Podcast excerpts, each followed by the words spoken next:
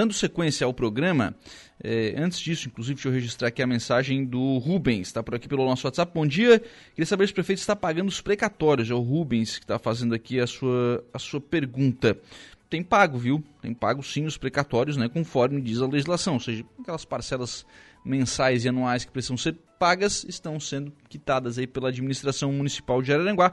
Mas para a gente dar sequência sequência ao bloco passado aqui do programa, eu estava conversando com a Simone Zilli, que é presidente do Sindicato dos Servidores Públicos Municipais, falando sobre a questão é, acordo coletivo, reposição salarial dos servidores públicos. Deixa eu conversar agora com o procurador do município, que é o advogado Daniel Menezes de Carvalho Rodrigues, sobre esta situação. Vocês já receberam, o, o procurador, o, a solicitação né, do, do, do, Sindicato dos Servidores Públicos com relação à reposição salarial. O que lhe pareceu a, a, primeira proposta, claro, né, ainda uma primeira proposta a ser negociada com o sindicato. Bom dia. Bom dia, Lucas. Bom dia aos ouvintes da Rádio Aranguá. Então, Lucas, a gente recebeu, na verdade, na tarde de ontem, né, essa solicitação, e é um protocolo que é realizado na prefeitura, e foi repassado para a Procuradoria na data de hoje. Eu tive acesso a esse documento na, nessa manhã. É, claro que é, são, a princípio sim, é, uma, é um documento oficial do sindicato iniciando as tratativas da negociação para esse acordo coletivo. Né? Então, são, são muitas solicitações, são uma lista extensa de reivindicações. É, Agora, o próximo passo é a administração vai se debruçar sobre essas solicitações, vão ter algumas conversas internas entre a administração, o secretário, inclusive, está em, em viagem para Brasília, em busca de recursos para o nosso município, deve voltar na próxima quinta-feira. Então, junto com, com, o prefeito César, com os demais membros da administração, vamos debater esse, essas solicitações e, na sequência, marcar algumas conversas junto com o sindicato para a gente afinar aí essas propostas e chegar a um, a um resultado final aí para firmar esse, esse acordo aí. Tem algumas questões, doutor Daniel, que elas são jurídicas, né? E aí, nesse aspecto, eu quero o seu posicionamento, né? Por exemplo, questão de reposição salarial né, do, do, ano passado, com relação aos 5%, 5% né, que ficou é, do ano passado. O prefeito tem a disposição de fazer, de, de, efetuar esse pagamento, parece que já, inclusive, já iniciou, né, a partir de janeiro, é, após a vigência da Lei 173. Como é que fica essa questão com relação aos retroativos? É, entendo que é impossível fazer esse pagamento retroativo. É porque a lei a lei federal ela, ela vedava esse aumento durante um período, então não tem sentido nenhum de, depois de, de passado o período de vedação tu recompor ele na integralidade. Eu não vejo nenhum sentido nisso. O município na época inclusive tentou é, buscar judicialmente né, a concessão do reajuste. É, não conseguimos êxito, né, a justiça, tanto de primeiro grau quanto de segundo grau, é, não permitiu que concedêssemos o aumento. Então ficou suspenso o aumento até o final de dezembro e a partir de janeiro já foi concedido. Então eu entendo, e até vamos aprofundar mais a, a questão, com base nos entendimentos dos tribunais é, de contas dos estados sobre o assunto, mas entendo a princípio que é impossível, senão, como eu falei, não teria sentido nenhum uma, uma lei e, e, a orientação do Tribunal de Contas, da Justiça mesmo, é proibir o aumento até dezembro e depois conceder que se fosse pago retroativamente. Então não, tem, não teria sentido nenhum, né? Sim. Aliás, é, tem uma questão jurídica aí, porque, é, por exemplo, a Simone trouxe aqui exemplos próximos, né? É, Forquilinha e Sombrio, que buscaram na, na oportunidade a justiça e, em primeiro grau, grau ganharam, né? É, como falei, é entendimento da, justiça. É, infelizmente, o município, o município tentou conceder, mas infelizmente a justiça de primeiro grau aqui do, da comarca entendeu que realmente a lei se aplicava para esse caso, não teria nenhuma, nenhuma ilegalidade em não conceder, a lei vedar né, o aumento. Buscamos um, recurso, recorremos à decisão, fomos a, a, ao tribunal, e o Tribunal de Justiça também manteve que, que realmente a lei tinha validade, aquela lei federal, e que não poderia ser concedido o, aumento, que inclusive era, o, era a orientação do Tribunal de Contas. Né? Sim. Isso vale para os anos anteriores também? Não, daí os anos anteriores não, né? É, a partir da quando entrou em vigor a lei, não poderia mais. Eu acho que ficou para fora ali uma. Um, ficou para trás um ano de acho que 2019, 19, né? 2019, eu acho que não foi concedido 2020 na gestão anterior, é, mas aí também não dá para a gente agora, nesse momento, buscar esse, esse, esse, atraso lá de dois anos atrás. Né? Uhum. Tem que ver daqui para frente como é que vai ser feito, se foi concedido o aumento ano passado, agora de forma é, tardia, de acordo com o que a lei mandava, mas foi concedido, né? E como eu falei, o município fez todos os esforços, o prefeito fez todos os esforços para conceder, mas não foi possível por causa da, dessas decisões judiciais.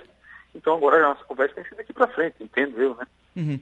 Consolidação de índice, doutor Daniel, porque o, ó, a gente tem vários índices aí, né, que medem a inflação. A gente tem IPCA, a gente tem é, IGPM, a gente tem INPC. Isso é, vai variar muito, né? Isso vai variar de 10% a 17%. Como é que vai se consolidar esse índice?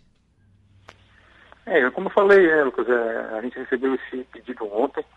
Então, essa questão de, do índice que vai ser fixado, a questão do dos valores do, da aplicação, isso tudo tem que ser visto com bastante cuidado para não refletir é, no comprometimento também da folha de pagamento do município.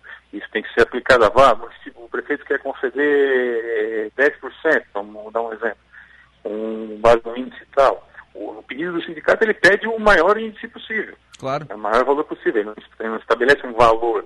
Uhum. Né? Então, tem que ser feito uma, tem que ser feito várias é, projeções em que vai impactar na folha, em que vai impactar no comprometimento. É, a gente sabe que existe uma norma que gere, inclusive, as relações de trabalho, que é a questão da que não pode mais ser reduzido o, salário depois que for concedido. Então isso é uma questão muito delicada. Qualquer é, qualquer qualquer 1% aí que é concedido impacta numa folha né, que é gigante, que hoje município é em torno de 5 milhões de reais, e isso aí é para todo para todos os tempos futuros, né? Então uhum. vai impactar no ano que vem, vai impactar no outro, vai impactar daqui 10 anos, daqui 20 anos, daqui 30 anos, e a gente não sabe quanto vai estar a arrecadação no ano que vem, no outro ano.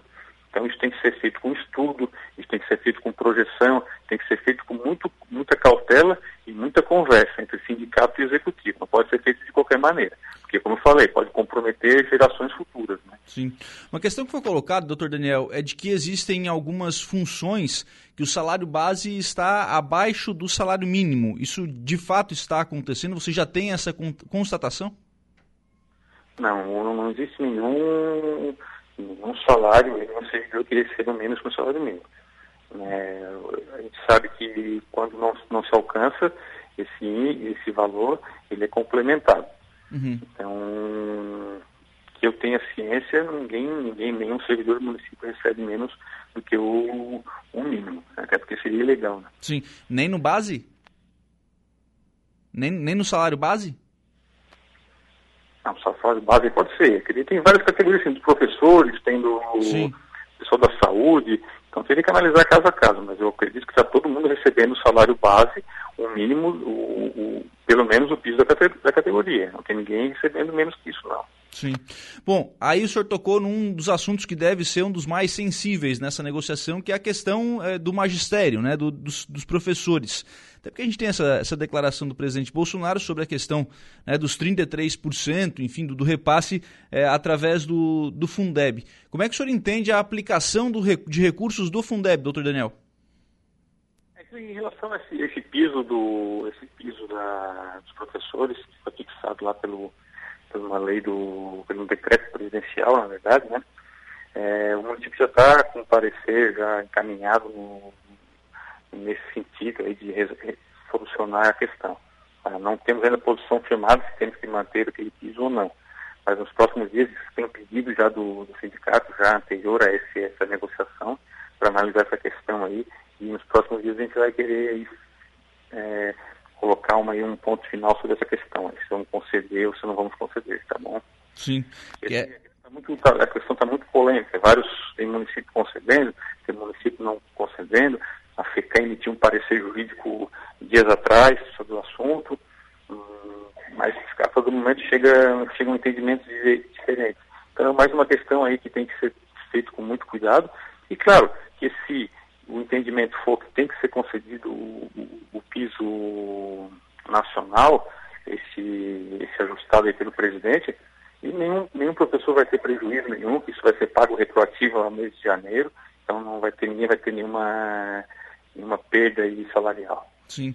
É, até porque essa questão, é, até porque é um aumento é, significativo, né? O impacto também ele é maior, né? Falei anteriormente, né? Qualquer, qualquer valor, quando se fala em folha de pagamento do município, é, impacta muito. É, claro que é proporcional, a uma pequena empresa vai ser proporcional à renda, mas como quando a gente trata com a coisa pública, isso pode refletir e, e no comprometimento aí de, de, vários anos, né? Uhum. E, inclusive em gerações futuras, pode comprometer o, o potencial de investimento do município. Então, claro que o servidor tem que ser valorizado, o servidor tem que receber um, um valor justo, e é por isso que é aberto esse momento de negociação, para conversar. O sindicato vai trazer ah, o ponto de vista dele, a administração vai trazer o ponto de vista da administração e juntos aí vamos construir né, um, um, um acordo que fique bom para todas as partes, que a gente não coloque em risco aí a, as finanças do município e não comprometa aí os investimentos que têm que ser feitos, é, a aplicação também na área da saúde, da educação, é, na infraestrutura e mais muitas necessidades que a gente sabe que o nosso município tem. Outras duas, outras duas questões, doutor Daniel, que foram colocadas aqui na entrevista da Simone como é, pontos é, sensíveis e que o sindicato gostaria de iniciar já tratando, inclusive, desse tema, seria a questão de vale alimentação, e aí a proposta do sindicato de 500 reais, praticamente dobrando né, o, o vale alimentação, e, e, também a questão de, de plano de saúde. Claro, legalmente pode né, fazer os dois, os dois pagamentos, mas tem perna para isso? É, a questão do vale alimentação o pedido eu observei ali, achei, achei no primeiro momento assim a pedida um pouco elevada, como, como conversamos anteriormente, repetindo, qualquer valor que se coloque é, em termos de, de, de, município de Aranguá, que tem muitos funcionários, é, vai compromete bastante a, as finanças. Então acho que tem que ser, tem que ser ajustado realmente um, um valor que não, entre o que está sendo pago hoje e o que eles estão pedindo. Acho que dá para melhorar um pouco, mas acredito que nesse patamar é, seria impossível. É, e a questão do plano de saúde, do plano de saúde já já houve algumas conversas no ano passado. É, o sindicato trouxe alguma proposta, mas uma proposta de um, um plano de saúde que, pelo que a gente foi analisado, ali não seria é, muito interessante, inclusive para o servidor. E, e, vamos conversar qual é a proposta deles, qual seria esse plano, qual seria o valor, qual seria o impacto, qual seria a contrapartida do funcionário para regime de adesão. E daí, como foi conversado anteriormente, isso tem que passar para o setor financeiro, é, para o setor da administração, para ele analisar financeiramente se, respondendo a tua pergunta, se tem perna para arcar com isso, com isso ou não. Sim. É claro que isso é, uma, é um ganho de qualidade para o servidor. A gente sabe que a saúde, o plano de saúde é indispensável nos dias de hoje para a população, para os servidores, para dar uma melhor, melhor, condição de trabalho para eles quando ficar doente, ou quando precisar até um exame de, de rotina ou de, ou de prevenção. Então é um desejo do, do, município. O prefeito César César já em vários momentos falou no desejo dele de implantar o plano de saúde para os servidores, mas isso tem que ter ser feito com bastante conversa, com calma e com cálculos. Sim. Se não me falha a memória, na administração passada chegou a ser lançada essa licitação e acho que deu deserta, né? É, agora não, agora não, não, não tenho certeza, não posso responder o, o, Lucas se foi feito mesmo o lançamento da, da licitação. Isso não, não, tenho certeza agora. É, ah, acho que já, já houve esse debate em outros momentos né, sobre a questão de, de implantar um plano de saúde para os servidores públicos municipais. É, e aí, claro, né, toda essa negociação é, vai, é, vai girar, enfim, e, e, vai chegar ao ponto de, de ver dois pontos, né, doutor Daniel, que é a questão é, financeira do, do município, de arcar com, esses, com, com, essas reposições, e orçamentária também, porque a gente tem a questão do, do limite prudencial, né? É, como eu falei, tudo na administração, como não, não estamos lidando com, com dinheiro do particular, né, e nem com o, prefeito não, não pode tudo. Mesmo que ele queira, como eu falei, o prefeito César em vários momentos já se manifestou o desejo de conceder de, o, o plano de saúde para o servidor. Participei de várias reuniões com o sindicato, ou em outros momentos mesmo, em reuniões internas, que ele já falou que queria implantar esse plano de saúde, Mas tudo isso, como, como, como, como eu falei, é, esbarra também na questão da responsabilidade fiscal, administrativa, está lidando com o dinheiro público, que não é só do servidor, é de toda a população. Então, tem que ser feito conta, tem que ser calculado o comprometimento é, desses valores no município, o que isso vai gerar ao longo dos anos. É, um mês é uma coisa, um ano é outra coisa, dez anos é outra coisa. Então, tudo muda, a arrecadação muda, as necessidades do município mudam. sabe que isso é muito volátil. É, hoje, um serviço que, que, que a população está mais exigente a gente sabe que com rede social, com os meios de comunicação, é, os meios de comunicações aí mais é, avançados, a, a, espera por um serviço público, por uma rua, por um, um, problema de saúde, hoje é, tem que ser resolvido simultaneamente. Então, tudo isso gera investimento, gera melhor, melhoria na qualidade do serviço, e tudo isso é investimento e é orçamento. Então, qualquer iniciativa que tem que ser feita tem que ser calculada principalmente nessas, como o salário, que não dá mais para reduzir, né, e benefícios também que não dá mais para retirar, tudo isso tem que ser calculado com muita atenção. Sim, é um começo de conversa, né, doutor Daniel? Eu acho que tem, tem muito ainda a ser é, amadurecido, na, tanto na proposta quanto na, na, Certamente, né, teremos uma contraproposta, enfim, é, isso tem ainda muito a ser tratado, debatido, até se chegar a esse acordo coletivo, né? Claro, claro. As pessoas que estão lá, a maioria delas, a maioria dos servidores hoje tem uma média de 10, 20 anos de, de município, de, de serviço público.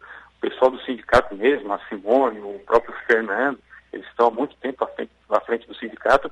Eles sabem, né, e, e acredito que eles estão valorizando que o, a administração atual tem uma, uma conversação franca e aberta.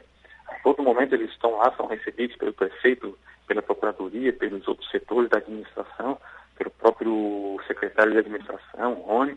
E a nossa conversa é aberta, é franca, é, queremos sempre atender às reivindicações, mas nem sempre se sabe que é possível. Então, claro, é um início de conversa que temos aí bastante tempo ainda para afinar essa conversa e fazer o melhor aí para o município e para o servidor também. O Rubens está perguntando aqui, mudando um pouquinho de assunto, sobre precatórios. Pagamento de precatórios, doutor, está em dia? Está em dia, em dia, super em dia. Estamos pagando, inclusive, acima do, do, do, limite aí que foi fixado pela, pela Justiça, naquela liminar, e estamos, estamos pagando o dobro do que foi definido lá, o triplo, na verdade, e, e os pagamentos são rigorosos. Todo mês é feita uma parcela depositado naquela conta de precatórios e distribuído para os credores. Vocês têm ideia de fazer é, Câmara de Conciliação de Precatórios? Esse ano, esse ano vai sair. Esse ano nós estamos estudando já os valores que ser, vão ser alocados aí nessa Câmara e, e nos próximos meses aí vamos lançar o edital. Obrigado, viu, doutor Daniel Menezes de Carvalho, pela participação aqui no programa. Um abraço, tenha um bom dia.